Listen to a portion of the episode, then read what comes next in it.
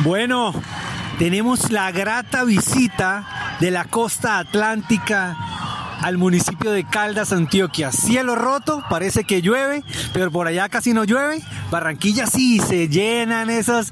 ¿Cómo va el acueducto de Barranquilla, hombre? Ahí están progresando y están tratando de, de, canalizar y todo eso, pero se siguen viendo los arroyos como el equipo de nosotros, los arroyos peligrosos.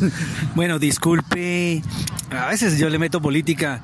El señor Char, ¿qué tal? ¿Es un buen alcalde? ¿Lo apoyarías para que siga? Barranquilla ha cambiado. Pues sí, la verdad es que a pesar de todo lo que se habla, como todo en la política siempre está un poco ensuciado, pero por lo que he visto en estos últimos años, eh, lo que ha hecho el, el alcalde, pues ha visto más que todo en infraestructura y en canalizar y todo eso. De pronto tendrá sus errores, pero se ve que ha hecho algo por, por la ciudad.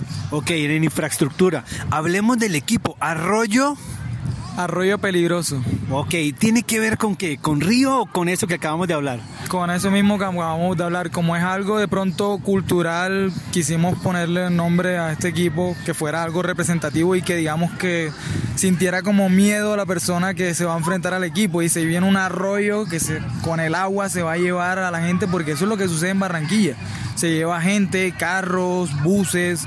Es increíble es triste, pero, o sea, en realidad queremos que se acaben los arroyos en Barranquilla, pero queremos que quede el equipo como algo significativo de allá. Como algo. Ok, eh, ¿a quiénes se han llevado ustedes a nivel histórico de Pente? ¿A quién este arroyo ha podido llevarse deportivamente?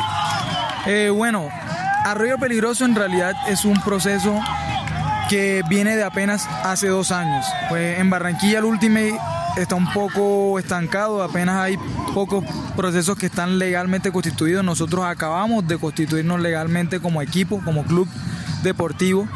Pero Arroyo Peligroso ya a esta altura está demostrando que está subiendo bastante nivel. Estuvimos en un torneo hace poco en Ocaña que se llama TCU, Torneo Soul Up, y estuvimos en semifinales ahí. Entonces, por lo menos estuvimos en instancias finales y ya últimamente hemos estado en esa distancia. Quisimos pues dar más en este torneo cielo roto, pero no se dieron las cosas. Bueno, me alegra que apoyen los torneos de norte de Santander, a Winston, allá Ocaña. ¿Les queda más cerca Ocaña que Medellín a ustedes? Digamos que cerca, pues sí, pero llegar a Medellín eh, obviamente es más fácil por la cuestión de los aviones, que ahora hay muchas promociones y todo eso. Pero sí es mucho más cerca Ocaña para Barranquilla. En 15 días, eh, menos 10 días, se va a jugar allá el torneo universitario. Estarán representantes de todo el país allá para... Nos vemos por allá. Claro que sí, eh, de hecho voy a estar en el trabajo de logística y planilla por allá eh, apoyando pues estos torneos nacionales y qué bueno que sea en Barranquilla para que vean que allá también hay Ultimate.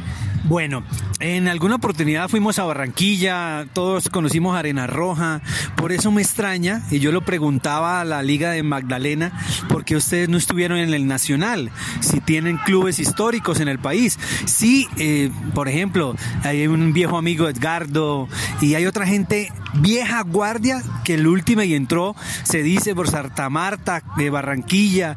Entonces, eh, ¿cuándo vamos a legalizar esa liga?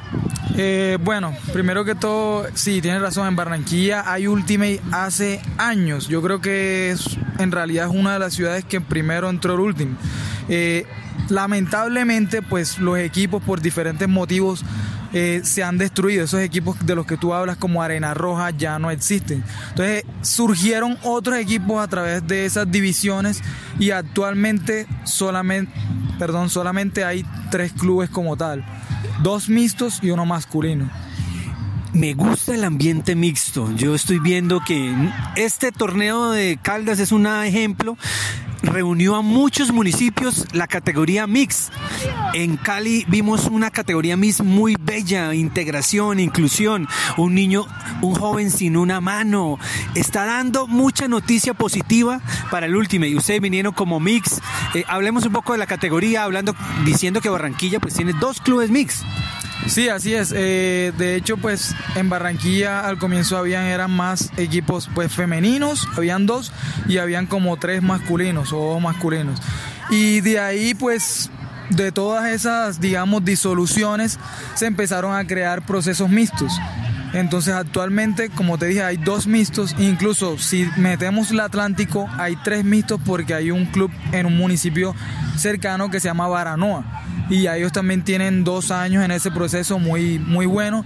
Y me parece que pues el mixto es como la inclusión para todos. O sea, a mí me gusta bastante el mixto por eso, porque jugamos todos juntos.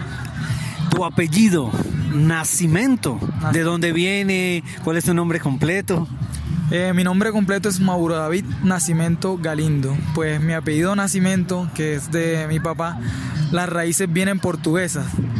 Lastimosamente, pues no conocí al heredero de allá del, del apellido, pero, pero sí sabemos que provino de allá. Ok, Hablemos de eso, ya a veces me gusta entrar en intimidad. ¿No conociste a tu papá?